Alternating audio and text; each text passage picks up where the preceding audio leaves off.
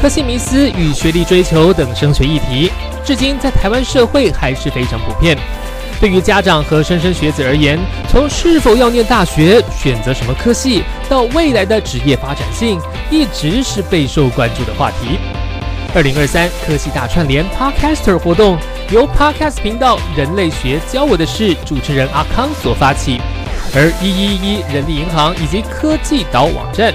也携手优秀的创作者们，透过节目谈论学历、科系的差异化，以及多元入学管道等相关话题，让无论是大一新鲜人，或是大四准毕业生，甚至憧憬大学生活的高中职学子们，都能透过创作者的分享以及相关议题的探讨而得到收获。那么接下来，请收听由科技岛精心制播的节目吧。欢迎收听，就决定是你了，松松。松松松松，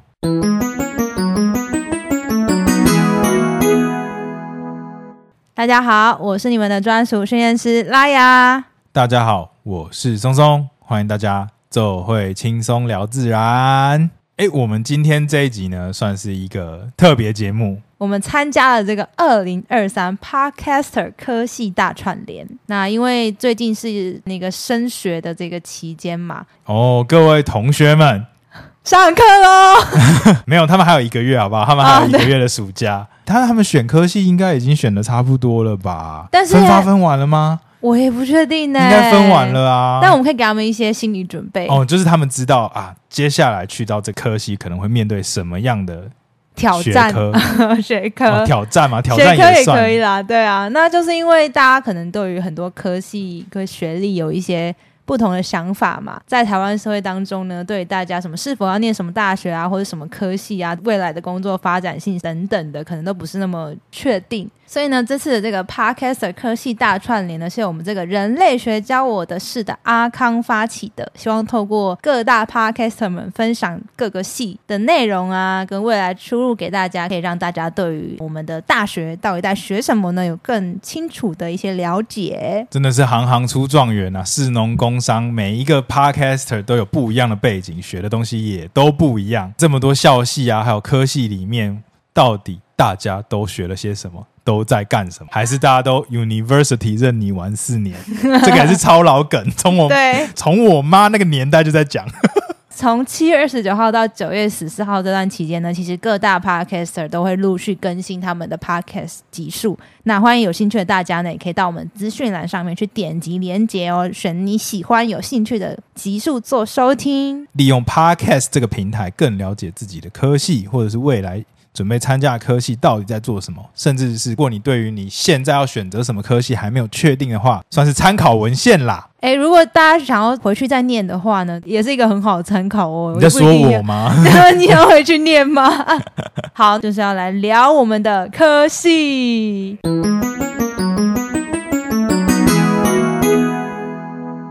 最近我们好像有蛮多新的听众加入我们这个训练师的行列，跟各位听众介绍一下 我们的松松呢？请问你是什么科系的？哦，我是森林系毕业的。然后那你研究所呢？也是森林系毕业的。你知道那时候我做一个行前调查。就想说问大家看看，大家想要听什么样的科系的内容？那我想说森林系一定要讲，因为大家来听我们的节目，应该很多人都是对于自然生态有兴趣的嘛。在我们 IG 上，我另外就问了说，哎，那大家对于松松的这个研究助理，还有拉雅本身是气管系毕业的，还有我有做出国留学交换，那大概就是这四个选项，问大家说，除了这个森林系以外呢，大家还想要听什么？你猜哪一个最高票？应该是出国留学吧？出国留学感觉很好玩呢。没有，你知道最高票，大家都想要听你的研究助理。大家想要听我的研究助理，大家可能不知道研究助理在干嘛吧？哦，对啊，因为通常研究助理就是说，你可能想要去往上念成硕士或博士，那你可能会兼职当。实验室的研究助理，对对对，对对，出国交换好歹也在第二名啦。然后我发现没有人想知道气管系在做什么。嗯，怎么会这样？不可以！好歹好歹拉也是我们可爱又迷人的专属训练师。好，没关系。我觉得我们今天就先以这个森林系来帮大家就做介绍。其实老实说，我对于森林系来念什么，我到现在也不是很清楚。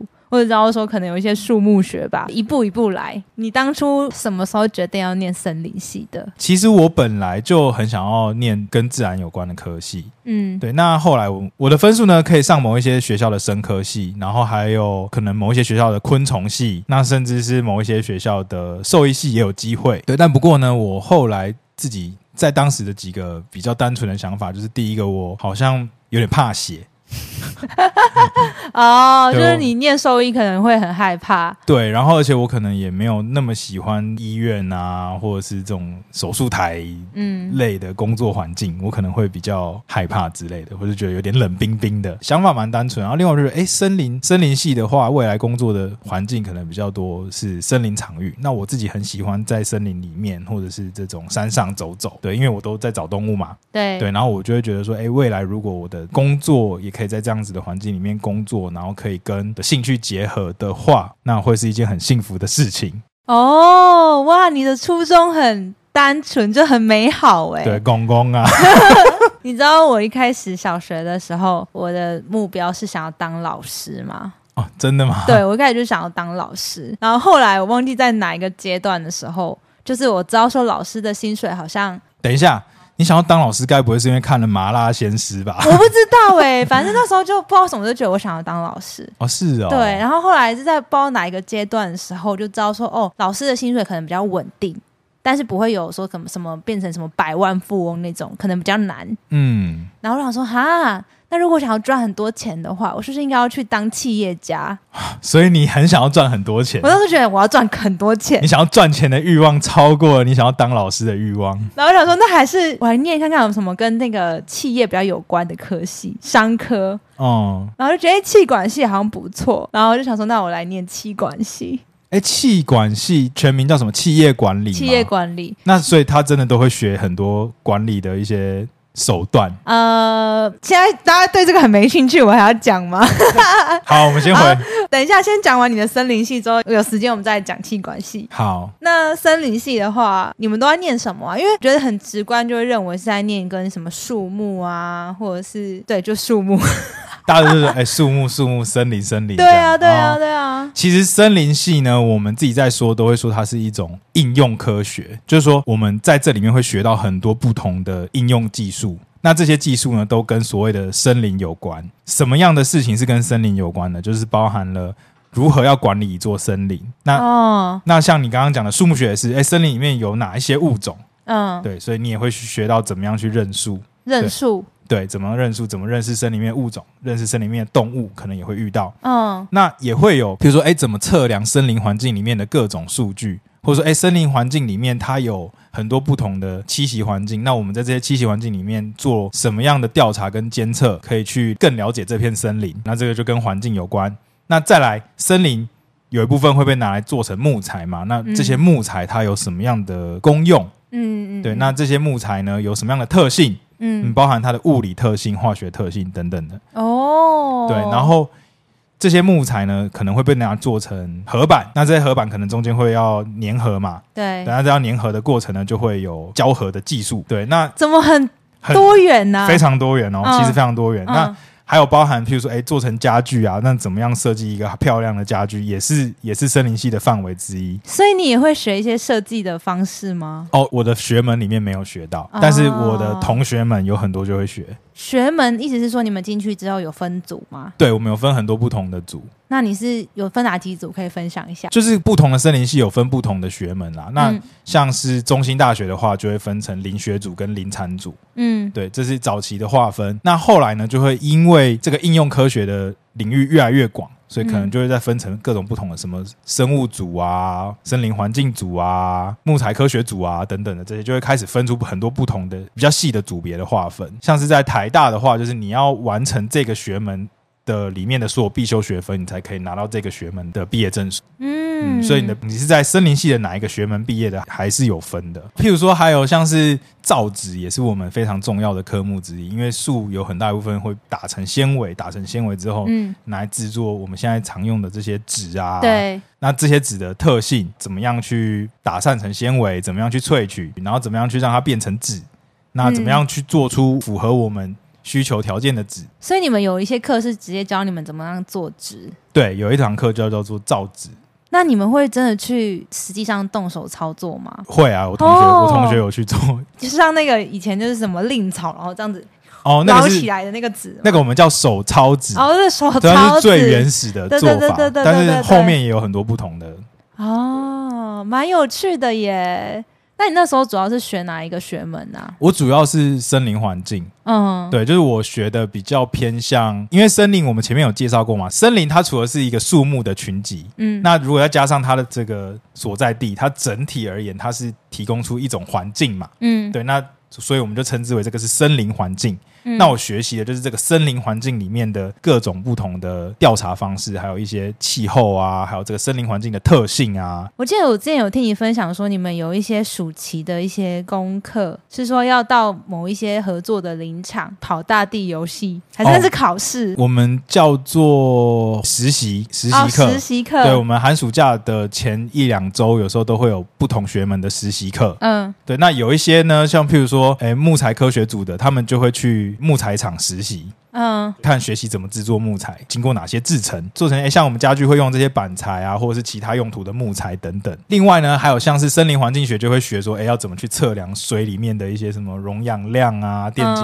质啊，嗯，或是湖里面的水怎么流啊。我们有一个很特别的学习，水在树里面是怎么流的。你们要怎么学？用算的吗？会有一些器材，有一部分也是那种各个研究室的一些专题啦，哦，然后就会教这些同学他们怎么去用这些器材，嗯，然后怎么去嗯算出哎树液流的流速啊，或者是说哎怎么利用这些东西去测现在的辐射指数是多少啊，嗯然后去测现在的风速啊、湿度啊，判断说哦现在的环境的舒适度如何。哎、那这样子，如果真的以后遇到僵尸，然后要逃避到山上野营的话，什么的，感觉很适合跟森林系的人一起逃跑、欸。哦因为你们都知道说哪边的环境可能比较好，然后哪边可能比较没有那么好。看风水这样子，就是没有那么流害然后你知。道说哦，没有水源的时候，哪一棵树是可以喝的？但首先你要有那些器材啊，然后吧，另外，像是我们最知名的就是所谓的树木学实习嘛，嗯。那你讲的就是我们的跑台，就是我们可能在一个礼拜内会很密集的认识很多树，两百到五百种树，嗯。然后这些树都会让你在这个山头里面真的有找到，嗯，就知道它的植株在哪里，然后长什么样子。然后最后一天的考试呢，就会由助教呢选出可能其中五十种或是一百种，嗯。然后我们大家就一个一个排排站，踩下那个枝条，然后摆成一个 S 型，迷宫吗？摆在桌上，摆成一个 S 型。，OK OK，然后每一个同学呢，就站在这个标本的前面，嗯，然后我们就要写出他的中文名，然后他的学名，好难哦。。对，那你们除了看之外，可以闻吗？或者是可以简单的呃看一下，或是揉一下，确认一些特性。那可以吃吗？呃，应该是不建议吃，因为他们好像是说不要撕下来，因为会破坏哦那个完整性。完整性，没错哦。但是你就会看到说，哎，前面怎么有一个人揉过，你就会想说啊，这个可能味道有是它的特性之一，你就会也会跟着揉看看之类的。这样感觉蛮好玩的欸。但是其实是真的蛮难的，考及格对大部分的同学而言也是蛮困难的一个事情。你要先知道，然后你还要写对，而且很很多树其实真的长得蛮像的，尤其是只有叶子的话，真的长得很像欸。对，你只能从一些很细微的特征去做判断。就像现在，就是有时候松松去夜拍，他都会拍一些动物的照片。每次我就问他说这是什么，然后我永远都记不起来，然后他都会直接跟我说这个是这个，然后我想说好，我怎么又记错了？最近大家会觉得，哎，怎么这个蛇跟那个蛇长得啊不就一样吗？对呀、他就说啊，就真的长得不一样，他说哪里不一样？他说这个很难讲。我说就差很多。看不出来。哦，听起来很有趣哎。那你毕业之后的同学们都在做什么比较多啊？其实也是很多都是士农工商哎、就是对各自去不同的产业工作，嗯很多。嗯嗯前面还有一些没提到的，譬如说树啊，它其实有很多化学成分，对，然后萃取出来之后，有一些可以拿来制哦，作，精油，不管是精油还是药物。嗯嗯，对，嗯然后甚至有一些像红豆杉里面的紫杉醇，嗯它其实是一种抗癌的标靶药物。嗯对，那像这种萃取的方式，然后去辨别这些化合物的成分，也是我们一个非常重点的研究是在研究的事情。听起来就是有很多发展性，对就是就各个点节点都有机会发展出一块他自己的路。嗯，没错，就是有百百种的路可以自己选。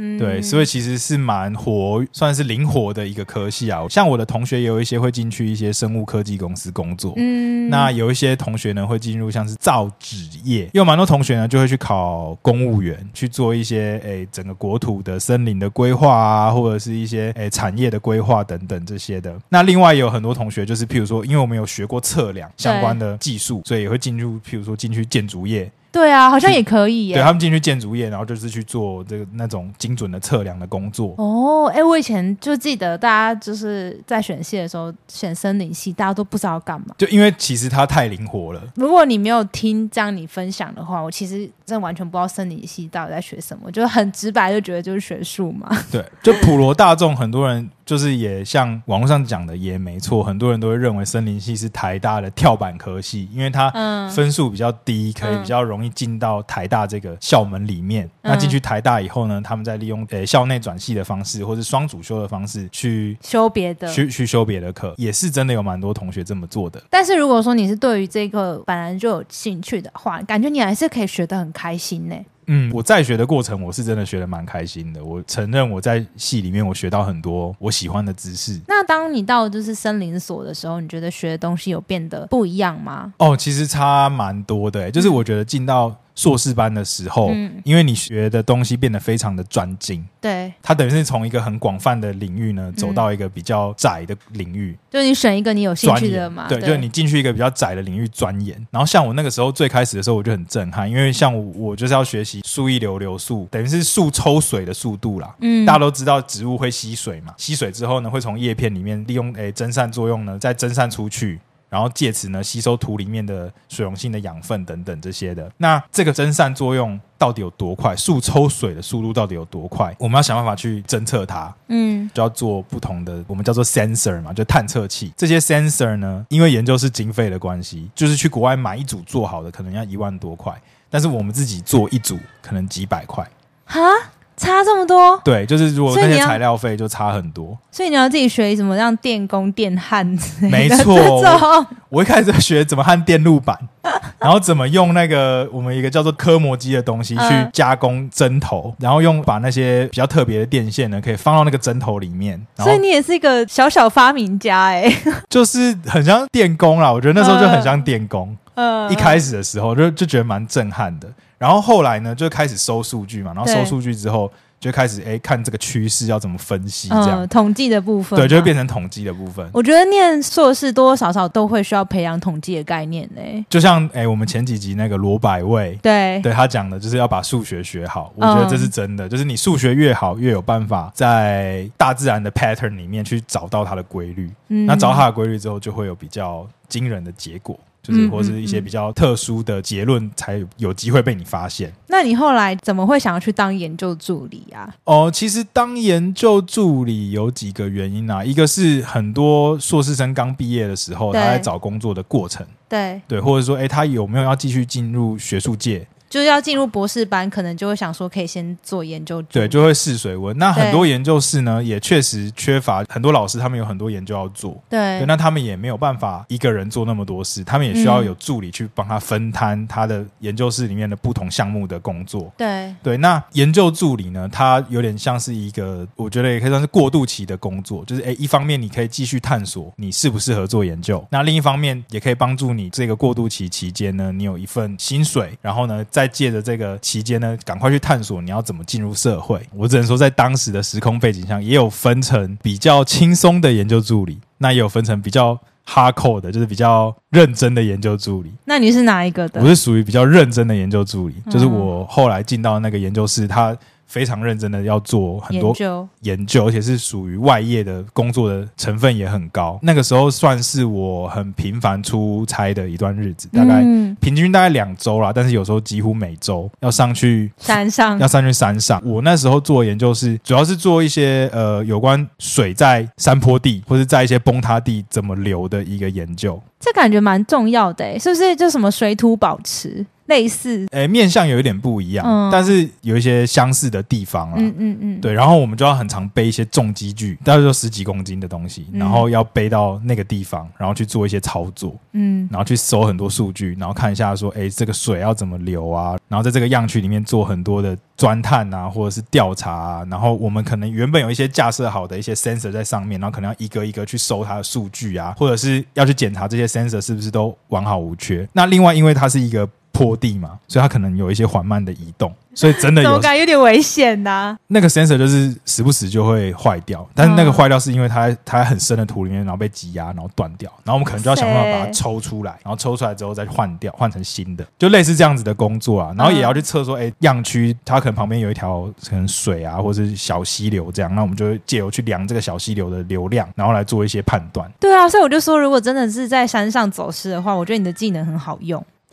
就你都可以判断，就是说大概怎么样啊，然后土地啊这样子。对我那时候有一个很有趣的，就是我们那时候样区啊有经历过一个比较大的台风，嗯，然后过完那个台风之后，我们就要赶快上去看它的状态。然后呢，我们到了现场之后呢，就发现我们的样区崩掉了，然后超多东西都不见，那器材会很贵吗？有一些很贵，然后我们就要赶快去抢救，天哪，好辛苦哦！就是到处找这样。然后后来就赶快回去跟我们的老板，就是那时候的教授汇报。然后教授就也很苦，然后说怎么办？然后说那不然再隔个几天，我们做好规划，再上去看怎么样去救那些器。材，嗯，嗯，对，然后本来有一个 data logger 资料记录器，不敢去搜，为什么？因为它在一个大树下面，然后可是那个大树的下面都已掏空，那个都已经掏空了，然后我站的那个地面啊，跟大树中间有一条裂缝，不要吧，好恐怖哦！然后我就想，然后我就说，我看到那个裂缝，我有点不敢过去。嗯，把那个资料记录器收回来，对对但是它里面就是记录起来的资料，其实可能可以拿到非常珍贵的数据。没有，我觉得生命诚可贵。对，然后我就回去跟我教授报告，然后他就说：“你想太多，你想想看，那个土体跟那个大树，它随便加起来都可能好几吨、好几公吨，你才你好你。”你顶多加一百公斤对。你顶多加一百公斤而已啊！哎，你怎么知道我讲什么？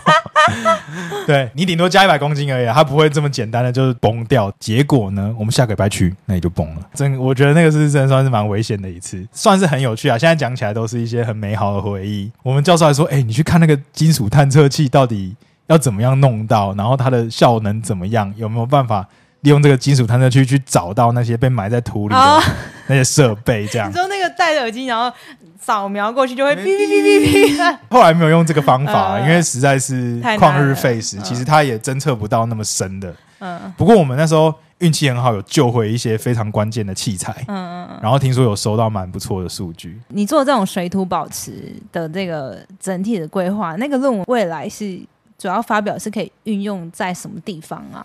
就是譬如说，可以去侦测说怎么样的降雨是危险的，怎么样、哦怎么样的降雨会影响到这些坡地，或者说这些坡地呢，它有没有树去覆盖它，对于它的影响哦到底有多大，还是多小？嗯还是说不定其实根本没差，每次都在讲说有树覆盖是比较好的，结果其实没有差多少，会不会是这个这样子的结果？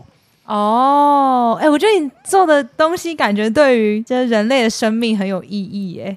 就是原来这个东西是某个是教授团队们在做的一件事情。对，其实我们监测的地点都是一些比较上游的地区，确实也会影响到诶下游可能有水库，对啊，对，那这些水库它到底会不会淤积啊？那甚至说这个浊度会不会影响到诶民生用水啊？等等，也许都会有一些可以当做判断的依据啊，可能就会有一些环帮的一些部分嘛。不对对？对，应该可以算是啦。哦，然后我那时候印象中还有一个很有趣的，就是我那时候为了要自己开发出某一些器材的使用方式，嗯然后我还要去找铁工厂，然后自己画设计图，然后要去做一些千斤顶。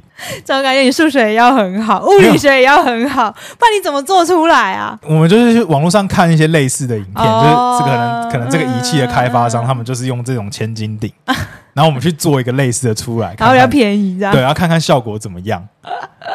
然后我们还要自己发明那个特别的钩子，或是或是卡榫，嗯，能够想办法把那个东西卡住，才有办法去用千斤顶把它拔出来，我觉得你的这个研究助理应该真的是属于比较哈扣真的很蛮哈扣的因。为有一些研究助理应该没有这么复杂，可能比较像是什么收集数据，对啊，收集数据啊，整理 data，啊对，然后是看找文献、整理文献之类的这一种嘛，对对不对？对对对对对。但是你这个感觉是要做更多，就是巡视啊、收集。你其实也在收集数据，可是你们收集的方式就是比较，哎，我 我其实也要分析，然后我也要写专案报告。嗯，对，其实那时候也花蛮多时间写专案报告，然后因为跟我的原本的硕士论文算是同一个学门，但是不同，哦但是有点不同领域。对对对，所以其实那时候写起来也是有点难。哦，没有那么容易，没有到所谓的驾轻就熟这样，然后要写专案报告啊，然后也要去一些地发表。听起来蛮好玩的啊。现在回想起来，那段时光真的是蛮怀念的，真的蛮好玩的。那你会想要再去，就是回去当研究助理，甚至是念个博士吗？其实也不是没有想过、欸，我觉得嗯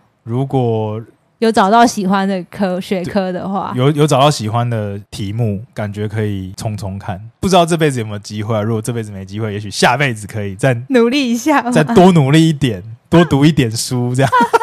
研究助理的生涯差不多经过一年半两年左右，就出来到现在的生活。所以那时候没有差一点想要签下去念博士哦。因为看到我的老板他的生活，他生活怎么样？第一个他就是单身吧，。对，然后呢，他每天都醉心于研究。真的，他都关在研究室里面，每天都要国外的一些期刊公司联系啊，然后可能修改论文啊，然后想办法发表啊。他很长工作时间就从早上十点一直到晚上十点。可是他感觉应该是很开心的嘛？你觉得，？我我觉得他那个时候有发现这个水坡地流的一个趋势，嗯然后他那个时候在跟我讲解的时候，我觉得他的眼神是闪闪发光的。嗯就他真的觉得这个趋势很好玩，嗯对。然后我觉得那个时候我没有感受到这么好玩，对，嗯当时啊就没有觉得这个东西有这么有趣或是这么好玩。当然，我可能有点成就感，因为我也觉得说，哎，这个是我们一起做出来的一个成果，有一个发现，真的蛮不错的。但是没有到他那种眼神闪闪发光的。那个时候，老板他其实是一个很酷的人，算是 work life balance，我已经觉得算好的。但是跟我当时对于我未来的生活的想象比起来，我我还是觉得我可能没有那么适合当一个学者，学者。对啊，我觉得要念到博士，就是要往上念，找到一个真的你很有兴趣的学科，真的不是一件简单的事情。真的不是一件简单真的，就是我觉得硕士，如果你念硕士的时候，你就真的很喜欢的话，那也许你可以有机会往博士前进。嗯，我觉得当时的很各种选择也也都含瓜在内，也有一些运气成分。嗯，就你有选到你喜欢的，对有遇到你喜欢的，对你可能就可以比较有信心，可以继续往前走。嗯，好哦，这个森林系的这个介绍听起来我觉得蛮有趣的，算是让我更了解这个学科。以我的学门啊，就是像森林环境啊，嗯或是森林生物的学门，对，可能真的会花比较多时间在野外做一些调查的工作。哎，我记得之前你不是有一个很好玩的一个口诀吗？就是什么遇到什么东西就要问哪一个系的人。之前有是我跟你讲过的吗对啊，哦，有一个说法是比人高的问森林系，对，比人矮的去问园艺系，嗯或是问农艺系。嗯。对啊，昆虫就去问昆虫系，类似这样对对对对对类似对这样吧。但是在森林里面比人高的应该真的蛮多的吧？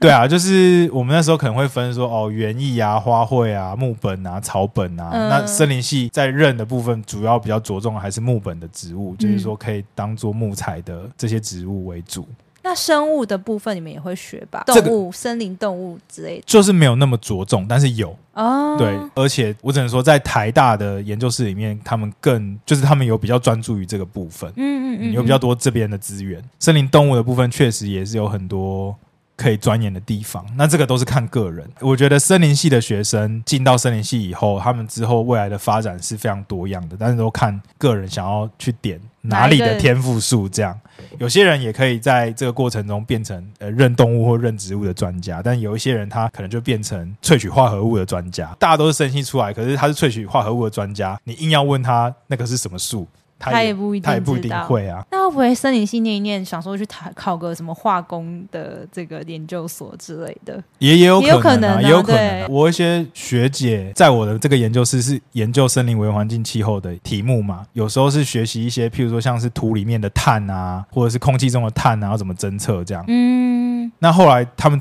到了国外去学习的时候，是学习蚁窝里面的碳，研究的方法比较像，所以他们可以这样子转过去，中间的 topic 也是差很多啊。讲到碳啊，像是我们最近很红的一个议题叫做碳汇或者是碳吸存，就如何把空气中的碳吸收固定，固定起来碳的这些量呢，要如何转换成一个价值，嗯，然后这个价值呢可以被国际流通。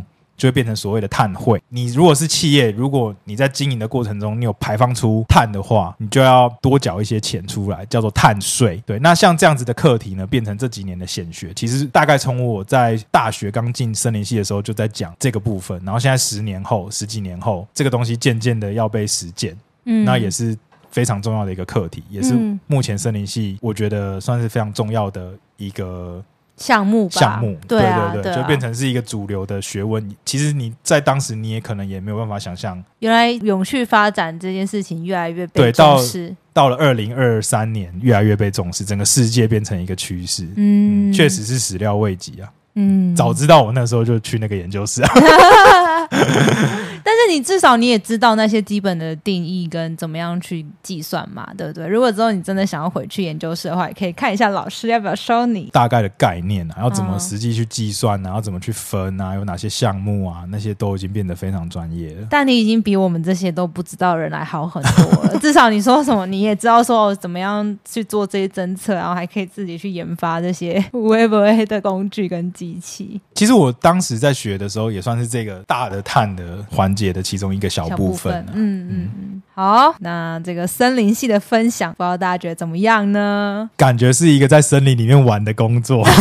那我们现在是不是要讲一下在国外玩的工作？在国外玩的哦、就是因为我是大学是念气管系嘛，然后我们就有一些交换的一些学程，就你的英文基本上要达到一定的标准。那时候记得好像多益要八百以上吧，哇，那其实蛮要蛮高分的。然后还要看你的在校成绩，然后你就可以去申请出国交换，越高分你越容易拿到奖学金。对，所以我那时候就是蛮幸运的，有准备好，然后就是有拿到就是奖学金，然后那时候是去德国交换。哦，你去德国交换，对，我是去德国那你去交换是在交换什么的？应该说你去交换学生是学哪一些东西？我那时候学 international marketing，就是念国际行销的这个概念。嗯，然后其实我觉得行销课程到那边，老实说没有什么太多行销课我们可以选。德国毕竟还是使用德文嘛，所以有专门开给交换生上的英文课。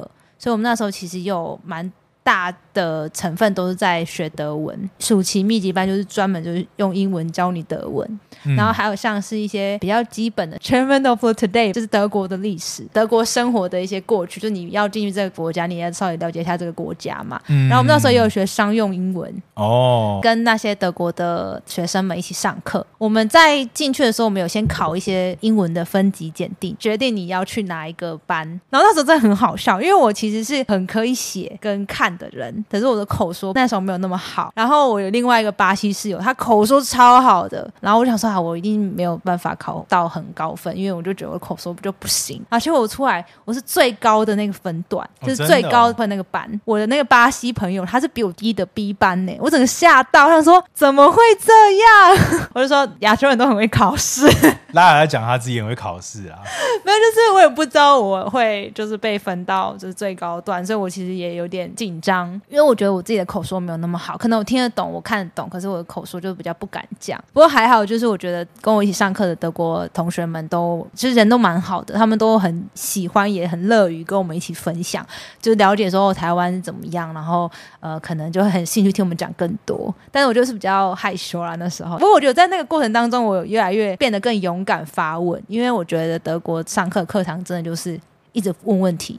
就算是非常简单的问题，他们也都会问。然后他们上课的方式，我觉得也蛮好玩，比较不像是老师在上面教，同学在下面听，真的是会有一些互动跟一些设计，学生也可以对老师有很直接的反馈跟直接的打分数。然后基本上学校也会依照这个分数去决定要不要再聘用这个老师。师生的那个关系，我觉得不是那么上对下的，比较平行一点点。老师如果教不好，就是会也会被客观的陈述。对对，而且是他们都不会觉得说应该要写老师好，没有，好就是好，不好就是不好。对我来说，大家上课那个风气算是影响我们还蛮深的，就可以知道为什么他们都这么直接吧。有什么问题就发问，但是我们可能就稍微再更内敛一点，被鼓舞到啦，所以后来就管他的就讲，讲的不好也没有关系。大概有三分之一的时间在上课，因为我们不需要真的选到很多课程，我们就是只要达到一定的基本门槛就好了。言下之意是另外三分之二的时间在就在周游列国，就会安排出去各个不同的国家玩。其实我当初选欧洲很大的原因也是因为欧洲有比较多东西可以让你到处去各个国家玩，大概玩了七个八个国家吧。我们都是背包客，就很穷的那种玩法。我们都笑说，就是每次我们在回来宿舍的时候呢，都是我们自己在吃饭啊，也把自己养的胖胖的的尸体。可是我们通常出去玩一次回来就直接大瘦，因为那个玩法都很累，餐厅都非常贵，真的很贵。一餐可能就要个大概十欧，可能还算便宜的。十欧大概就四百多块，对对对，那还算很便宜的哦。因为一个我们都叫它 doner 或是 kebab，很像我们的沙威玛，但是比较好吃的那一种。面包夹肉，对对对，那就是他们那边大家都会吃的，算是一个便当的那种概念。然后很多都是土耳其裔的人开的，最便宜在欧洲可以吃到的食物，一个大概就要八欧起跳吧。但也不是每一个地方都有这个 kebab 店可以让你买，所以像比方说你去法国好了。你真的没有地方可以买什么东西吃，你就只能自己去超市，然后自己做三明治，然后边玩边吃。然后我们每次到一个地方、一个国家，我们最喜欢的第一件事要做就是到当地的超市先去买一堆面包来，跟买火腿，好一点可能还会买起司之类的啦。然后就买一条，然后夹好，然后就是出去外面玩，然后就从早吃到晚都是吃那些东西。就是没有去体验当地的吃啦，太贵了，太贵。了。我觉得那时候，因为我毕竟还是拿就是奖学金跟家里的这个一些补助去的嘛，然后我就觉得我好像没有办法餐餐都吃那个外国的这个餐厅，因为真的很贵。我记得我那时候吃一次最多钱的一次是四十欧，四十欧，对。就是有一点接近 fine dining 等级。对对对对，而且那时候还学生哦，嗯那那四十欧我就觉得天哪，我真的良心不安，你知道吗？但是那是我们去法国啦，就是那一次，嗯我们原本想说我那们是吃什么？是吃法式餐厅，哦那我们那时候以为就是说我们可以点一个，然后 share，然后那个那个那个 waiter 就说 No, you have to order。你们多少人，你就要点多少。他说我们这是餐厅，我们不能这样子分享。然后我们就就是被讲到就这样，你知道？然后他说还是我们现在要离开，然后然后我们就有一种好好点。管他的，就硬着头皮点下去。然后我们后来就是因为我们四个人嘛，我们就是一人点一道。所以你法式餐一道是什么意思？就是你点了他是吃生蚝为主的海鲜餐厅，法国那边，所以我们就是点了一个生蚝特餐吧，然后再点一些汤跟一个沙拉还是什么之类的，然后我们就后来均下来一个人大概是四十欧。我们那次真的很省钱呢，因为我们去那边有找到亚超，亚超我们就买泡面，然后就当我们其他天要吃的东西，然后就把所有的钱省下来钱就去吃那个四十欧那一顿。跟大家说，亚超的泡面大家小心不要买到有破损或者有什么问题的，因为我那时候好像就吃到一包意思是有点过期的。我在法国的罗浮宫，我就在那边痛不欲生，我就食物中毒，然后就吐，那我吐嘛，然后但是我朋友又临时有事，他没有办法照顾我，他要去帮忙还一个东西，我就抱着头，然后就在那边睡觉，好不容易可以看到蒙娜丽莎的微笑。去那边我就只有看到那一幅，我其他我都没有办法看，因为我真的很不舒服。我只想要说，这个世界上有多少人在罗浮宫吐啊？应该也是蛮少。没有，我没有在罗浮宫里面真的吐，但是我是在我们要搭去罗浮宫的那个地铁站。我就说，我真的很不舒服，我就我就直接冲出那个地铁站，然后看个大垃圾桶，我就直接吐在那个大垃圾桶里面。好不容易吐完了，比较好一点了。然后我们就是在罗浮宫，欧洲的治安真的不是太好了，我就很怕我东西被偷，所以我就把我的钱包放在我的胸前，然后就这样子抱着，然后在那边睡我说你睡在罗浮宫的椅子上椅。子上，休息的椅子上，别人一定觉得我超乖，但是我真的很不舒服。我起来的时候，可能就看到有人就是在看我，就是默默地就是搀着墙壁，然后走走走走到下一个椅子上面，然后再睡。感觉你你这个也是很 hardcore。就是也是第一次，就是哦，知道说如果你要出去玩的话，真的就是要勇敢，然后不要害怕。所有的旅程几乎都有就跟当地认识的一些，比方说台湾人啊，或者是韩国人一起去玩。那只有一次，就是最后一次的时候，我是自己去那个 b u s h 就是比利时嗯，跟德北。那边去玩，我那时候真的很紧张，第一次自己一个人玩，其实我觉得那个心理素质要很强大。就如果你是在台湾，可能没差；可如果你是在国外，他们又不一定都会用英文的话，其实真的是蛮紧张的。但我后来还是很勇敢，踏上了这个旅程。然后在那旅程里面也发生一些很在的事情。对，你想听吗？所以是什么事情？好，简单来说呢，德国有一个，你忘记那个名字，反正就类似是狂欢之夜吧，还是什么，就是在一个一个 celebration 的一个节日。我是刚好从那一天坐巴士到科恩车站，换成火车去比利时这样。然后呢，我在那到那边的时候呢，因为那个狂欢节吧，所以一下公车的时候，满地都是碎玻璃。就喝完酒瓶的那些垃圾，街上一堆奇装异服的人，可能在游行。然后我跟他说现在是怎么怎么了？因为我不知道那是他们的节日，所以你就看到很就是路上很多喝妖醉喝醉酒的人啊 这样，然后就在那边。各种那边乱闹这样子，然后我就很紧张，然后我就赶快想说去到那个火车站去看火车怎么要不要来。结果火车大误点，还误点了两个小时，等于说我到比利时的时候已经会是十二点的事了。那其实比利时在欧洲里面不算治安非常好的地方，治安最好的应该算德国跟英国，比利时嗯就是算有一点不确定。十二点已经是很晚的时间了，我就一直在想说，还是我要不要去了这样哦之类的。可是我就觉得都已经这样子了，然后就算了，我就坐上车，我就到了比利时的那个火车站，我还很衰，因为我还下错站，然后变成说我要再重新再搭一个火车到我的青年旅馆，我的 hostel 里面去，所以我要再转一个快速列车。然后那时候就在那个车站一个人就。在等车站完全没有人，完全没有人，就很空荡，然后风一直吹，一直吹，一直吹。然后我想说：天哪，我车到底什么时候来？这时候呢，我就看到咻，有辆车子来了，然后在我的隔壁月台，我心里出现两个念头：一，他会不会跑走；二是还是我现在跳下那个铁轨，然后冲到那个月台那。所以车是在隔壁月车在隔，壁月台，就是隔了一条铁轨这样。因为最快的方式就是你直接冲下去那个铁轨，然后直接再爬上去，然后直接到那边。然后后来我在想什么，我就赶快冲那个楼梯，然后走正常的道路到那个要上车的那条列车上面去，然后才把我载到我要到的那个站，找我的 hostel。到那个站的时候要找 hostel 的时候呢，我又迷路，因为那个 hostel 在一个很奇怪的地方，Google Map 指到这个地方，可是它其实在这个地方下面，我下不去。外面又有应该是流浪汉吧，可能有点喝醉，那边唱歌就很大声。他说会不会我被杀掉，或是被绑走？然后又很冷，然后又是一十二点了，我就一个人在路上这样子走，然后很紧张，然后就遇到一个很好心的一个大哥哥吧，他就问说你需要帮助吗？你需要帮忙吗？欧洲普遍大家不像台湾这么热情，所以我那时候他问我的时候，我真的真的感动到眼泪快流出来了。那他如果是开膛手杰克怎么办？那他应该不是，因为他手上拿他要吃的东西，他应该回到他的公寓了，这样。嗯他就是一种哇塞，你怎么这么晚还在后外面那种感觉。嗯对，然后他就跟我说：“哦，你这个要这样走，这样走，这样走。”我说：“哦，好好好，我就赶快走到我的 hostel，最后才有幸运的就是 check in。然后那一个段旅程真的超级紧绷的，我都不知道我在很冒险超冒险的啊、还有后来就是我到了比利时之后，事情有渐入佳境，我就是真的有越来越放松，然后越来越知道我要怎么玩，然后就没有那么紧张。我觉得那段旅程对我来讲，心态强健的很多。其实你不用太害怕，自信，然后自己一个人也可以做得很好，就算是一个自己的成长、自我成长之旅吧成。长嘛，我觉得有哎、我觉得有、欸，就是我那时候我朋友们很多人都说他们在那时候就在打赌，说我会不会就是不去了。哦，因为我在刚出去留学的时候，我的形象就比较像是那种废物妹妹的那种感觉，就是要被大家照顾的那种类型。然后没想到他们就说，他们都觉得，哎、我竟然可以让自己走完，呃，有长大了。